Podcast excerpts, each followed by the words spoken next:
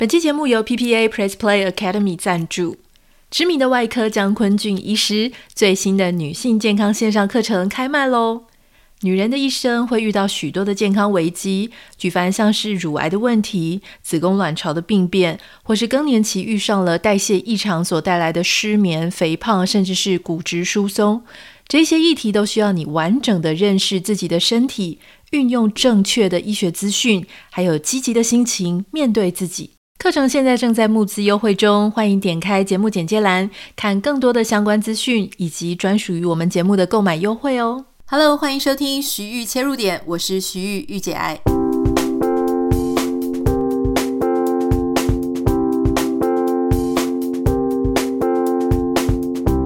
欢迎收听今天的节目。哇，我自己度了一个假回来，感觉非常的充饱电哦。大家知道，我们上个礼拜因为是我自己的生日周嘛，所以我跟我先生我们就去，其实离我们家不是很远啦，大概一个小时左右的 San Diego 旁边有一个有连通的一个小岛，叫做 Coronado。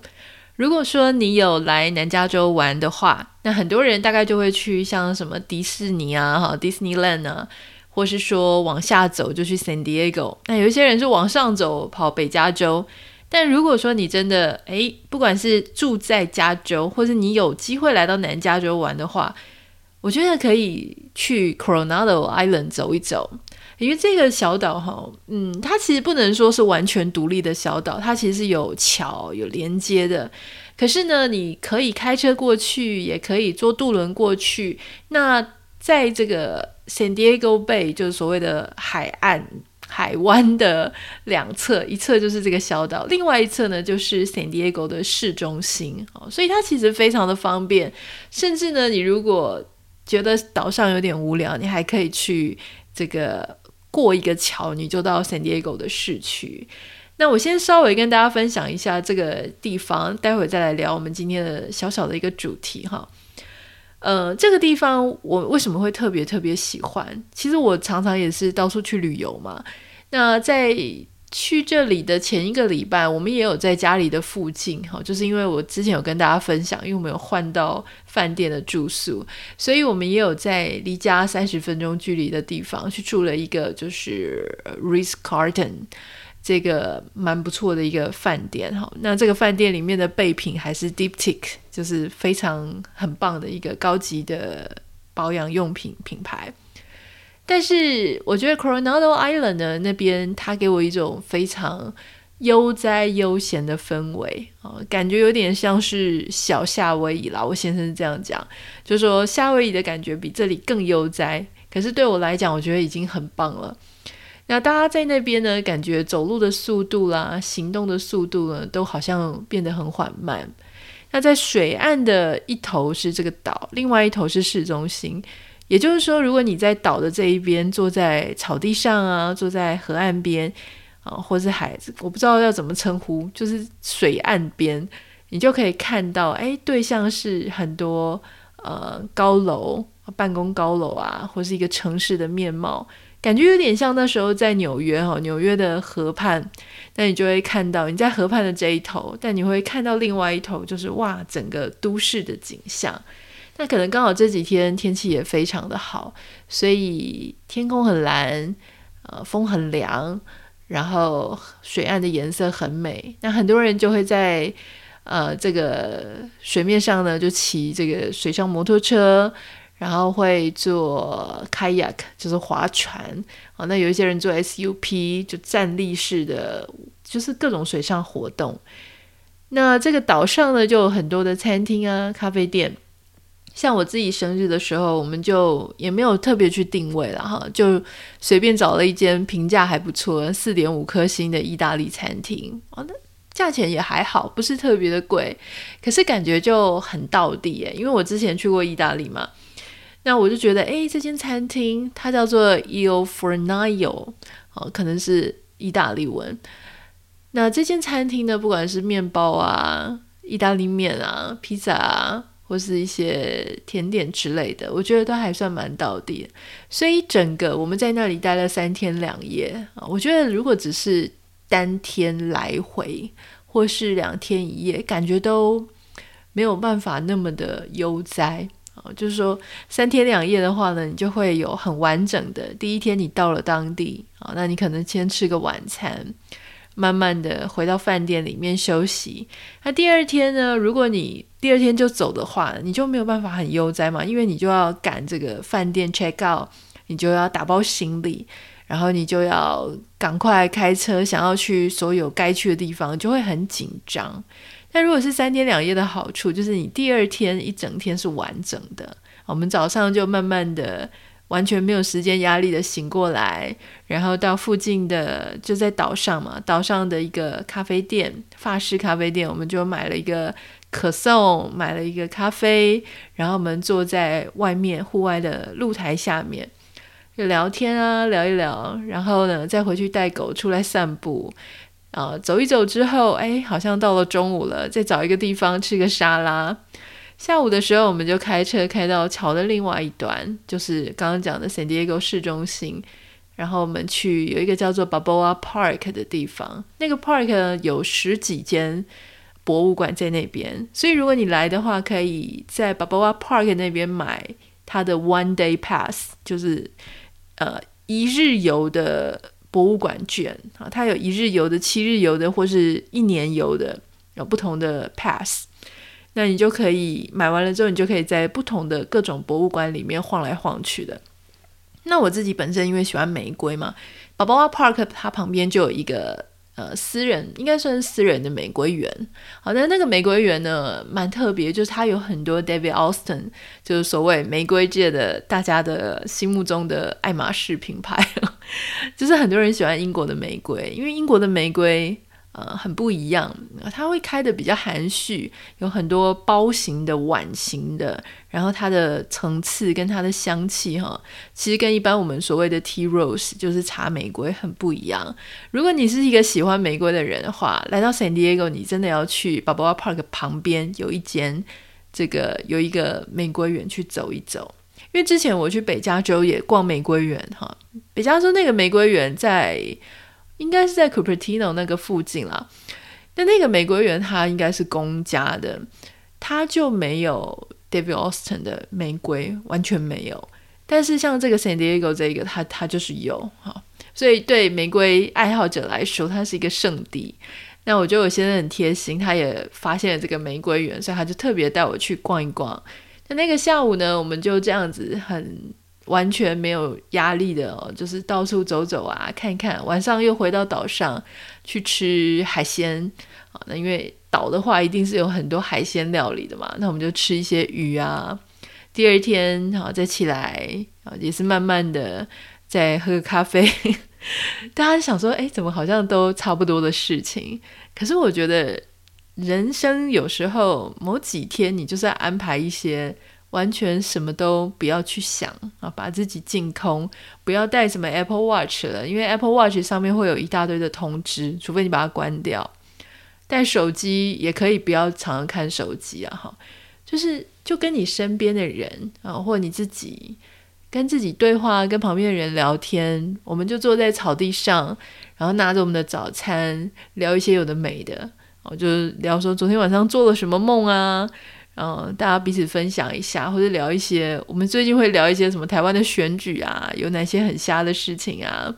或是我们的朋友，美国的朋友怎么样怎么样啊，去哪里玩？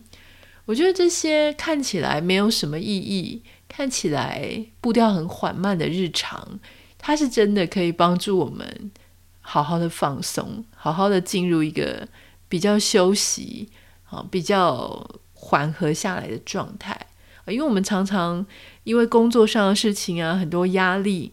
或是我们有很多的责任、很多的使命要去做。好像其实我最近也是，其实，在出门之前，我不会到处跟大家讲说，因为我要去旅游。所以有些人他可能不知道，然后甚至又继续在派工作啊，请我帮忙这个帮忙那个，手机上面的 LINE 讯息也是很多。可是我。就觉得说，哎，我要出去旅游了，我实在很不想管这一些事情，所以我就尽量的不看啊。但是我又很讨厌有那个红色的，比方说一个讯息就会显示一嘛，哦，两个讯息是不是显示二？还是有红点？我忘记了。那总之我就很讨厌那个上面的红点。所以有时候我还是看，然后就是已读，但我真的就已读不回。有些人他如果已读不回，他会觉得心里有很大的压力啊，觉得说别人会不会觉得呃他在生气，或是会不会觉得他很不礼貌。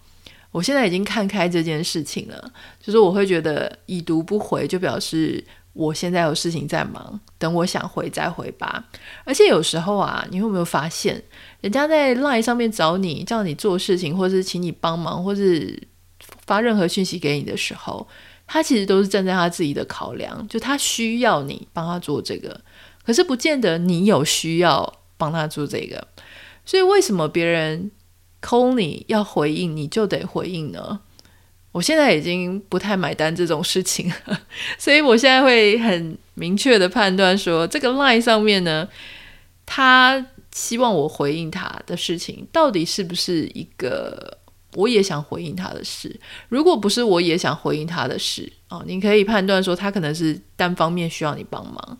或是他是想要跟你无聊哈拉一下，可是他想哈拉的时间跟你想哈拉的时间可能不太一样嘛，哈，所以这个时候呢，如果时间搭不在一起，我可能就是会先已读不回。那等到我自己好，我开始进入回到日常模式，可以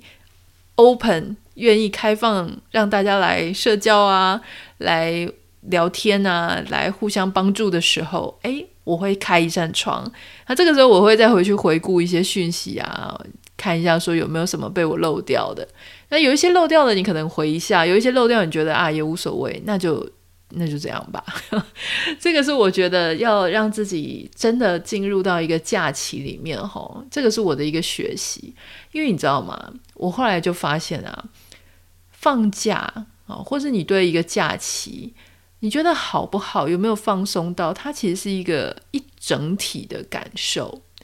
并不会单纯是因为说哦，我今天假设你可能飞到欧洲，或飞到日本，或飞到哪里，或是就像我一样在家里附近选了一个地方度假，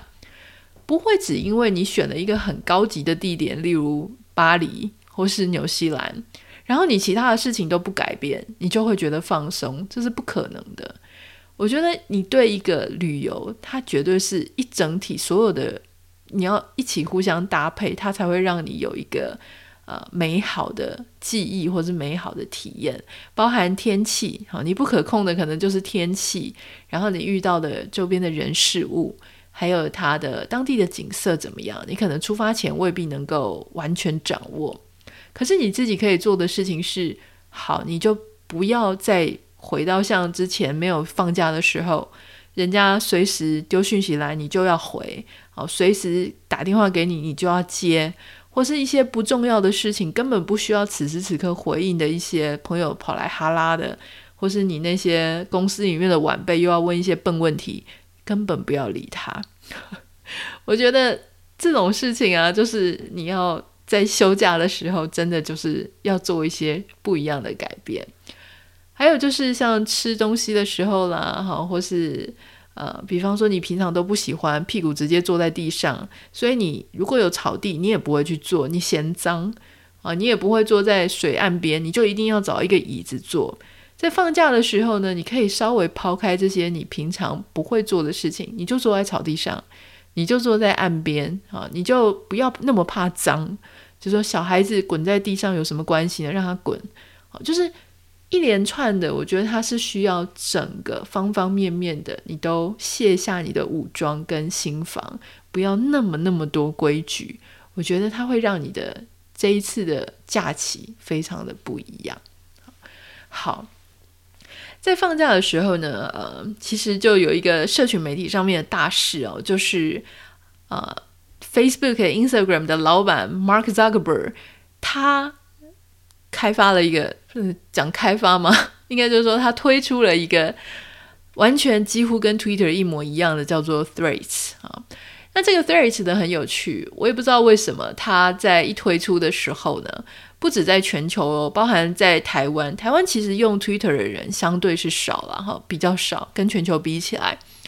但是在 Threads 出来之后，哎，奇怪，台湾这一次就跟上风潮哈，台湾注册的人也非常多。那全球呢，以目前我们现在在录音的状态为止，即将要注册满一亿人了。那我那时候在旅游的时候大概看到是七千万哈，六七千万。那因为它这个成长的速度非常快，大家知道一个 social media 它就是会这样子，好，突然之间席卷网络。那我这个人作为一个好奇宝宝嘛，那网友跟我介绍，我也就立刻去下载，然后立刻他就是用，他会让你用你的 Instagram 账号注册，然后带入所有你有 follow 的人或者有 follow 你的人，哈，他就是整合的蛮好的，所以你不会像你现在如果要去重新注册一个 Twitter，你就要重新在里面一个一个的交朋友啊，一个一个的发邀请啊，就不会那么困难。所以我觉得它相对来说，因为它有一个。母体，母体就是 Instagram，它有一个母体去去支撑你的，把你所有的人际网络带进来，所以它的门槛的障碍相对非常的低哦。而且在它推出的时候，不知道为什么，就是刚好那个 Twitter 人他们就限流，限制流量哦。那当时也是很多 Twitter 的网友就在那边哇哇叫嘛。那这个时候推出了 Threads。我在想说，该不会他们是故意去搞 Twitter 吧？那当然，还有就是 Elon Musk 他接手 Twitter 之后，让 Twitter 有很多的功能啊，哈，或者说蓝勾勾，它是变成要付费的，所以也就是说，使用者还要付费。可是相对来说，Threads 它是完全免费的，就像你平常在使用各种 social media 是一样的。好，所以我身边有非常非常多的人就开始使用 Threads，也就是你就把它想象成跟 Twitter 是一样的，大家在上面呢比较以发简短的讯息啊，可能讲一句乐色话，讲一句分享一句心情，或是你突然有一个什么感想，如果你这样说呢，就有一点类似之前在台湾比较流行的就是扑浪嘛，哈，扑浪在上面，大家没事就在那边噗个一两句。其实 Threads 就是这样子。那我自己在滑的时候，我其实有一种感觉，就是我觉得哇，你知道，不同的 social media 上面会让你对很多你身边的人事物有重新有不同的认识。比方说，像在 Facebook 的时候呢，你有时候会很惊讶，哇，朋友怎么那么有才华？他有时候会贴一些自己的。做菜的影片啊、照片啊，哈，或者说，哎，你不知道原来你朋友的政治倾向是这个样子，因为他常常会按谁赞，然后他会去啊分享哪一些党派或者哪一些政治人物的文章。那或许你也会不太知道说，哎，你朋友原来写这个写一些论辩的事情的时候，好像也能讲得头头是道的，或甚至是他加入了什么样的社群啊？因为你可能会。被推到嘛，那所以你就发现哦，原来我朋友他喜欢这个东西。那在 Instagram 上面的时候，又是另外一个战场，就是你不知道说哦，原来你朋友蛮会穿搭的，或是你不知道你朋友原来蛮会摄影的，那你不知道原来你朋友他很会用图去做做出一种 feel 啊，就是说，呃，如果说脸书它是一个讲一个人，他以一个人来去形容的话，我觉得脸书它比较像是说。有一个人，他会比较愿意发表议论一些啊、呃、事情，不管是时事啊、趋势啊，或者一个议题，它能够用比较长一点点的文章哦。这已经不是像我们以前部落格，部落格大概一篇大概一千五到三千字，但脸书我想大概了不起，夯不啷当六百一千字就已经算很多了哈。但是相对来讲呢，它还是。用一定的文字量，或者是影片或者照片去谈一件事情，或者是去分享一个消息。但如果是 Instagram 的话呢，它比较像是很多人他会呈现出一种表象。那 Threads 或 Twitter 的话，我觉得它真的就很像一个人，他平常他会去碎嘴啊，就是他无聊 murmur 的时候，他去 say say lam 的时候，碎嘴的时候，他内心到底想要讲什么，他会立刻反应。所以当我在注册完 Threads 的时候呢，它上面就会诶突然就加入一大堆我在 Instagram 上面有 follow 的人。那这些人我以前可能没有认真在追什么他的 Twitter 哈，所以这些人我可能平常也不是真的那么熟。例如说，像我们有一个朋友的朋友，他是某一个机会下面认识的这个白人啊，哈，就美国人。我觉得我在认识他的时候，看起来他是一个非常理智。然后很有点害羞的女生，而且感觉她很善良啊，很温柔，好像就是很安静。结果后来这个 Threads 呢，我就划一划的时候，发现哇，这个女生她是有一点 Threads 成瘾诶，我觉得她在用 Twitter 也许也是这样哈，但是她是那种三五分钟就要发一个 Threads，就要发一个讯息啊，就是讲一些。她有时候是讲说她的衣服怎么样，他的鞋子怎么样，他的孩子怎么样，然后他刚刚看到了啊，网络上有什么讯息，三五分钟就一个。所以你看他一天要发多少个，然后我很震惊，我想说哇，我完全不知道他是一个这么沉迷在使用网络，然后发表自己感想的一个人。这就让我想到哈，诶，大概是去年吗？对，去年年初的时候，我之前不是有试着要申请美国这边的一些研究所的博士班嘛？那因为我就锁定我们家。附近的这几间学校，因为我不太可能搬家嘛。那我当时有一个很奇怪的策略，现在我觉得是不太推荐啊。但是当时我就是同一个学校，然后我会申请不同系所的博士班。那其中有一个是申请到某一个，我去申请某一个社会所他的博士班哈。那这个社会所里面呢，有一个老师，他稍微跟我的研究方向有稍微比较接近一点，是一个男生，看起来是。嗯，好像蛮理智的一个人啊，那有一点点数学的背景，然后对各种啊社会正义啊，或者是对一些移民政策啊，也是蛮有蛮蛮有蛮有斩获的，就是他有很多的发表。如果你光是单从他的 resume，就是他自己的履历去看的话，你会觉得这个老师非常的睿智、英明、聪明哈。然后感觉是非常年轻就得到很多学术的成就，哇，看起来是好聪明的一个人。所以当时为了要写我自己的呃读书计划啊，说为什么我要跟着这个老师学习，所以我当时有一个策略，我就想说，如果能够找得到这些教授的 Twitter，我就去 follow 他们的 Twitter，研究一下，想要投其所好，看他是一个什么样的人嘛。没有想到呢，我我跟了好几个，就是我我 follow 了好几个老师的 Twitter。那通常大部分的老师都是有一推没一推的，就是可能他很久好几个月才会发一则。我觉得这个还蛮正常的，因为不是这么依赖 social media 嘛，哈。那还有就是老师们都很忙，可是就这个社会系的这个教授呢，他真的是疯狂的在推，不能说像刚刚那个朋友三五分钟在推啊，哈，他就是每个小时都会发新的推文。然后这些推文呢，就很很奇怪，你会觉得他真的是一个很喜欢抱怨东抱怨西、怨天尤人的一个人。讲白了，如果我不知道他是一个学术成就这么好的教授，我会觉得他就是非常常见的网络酸民哦，就是东讲一句人家的不好，西酸一句人家的事。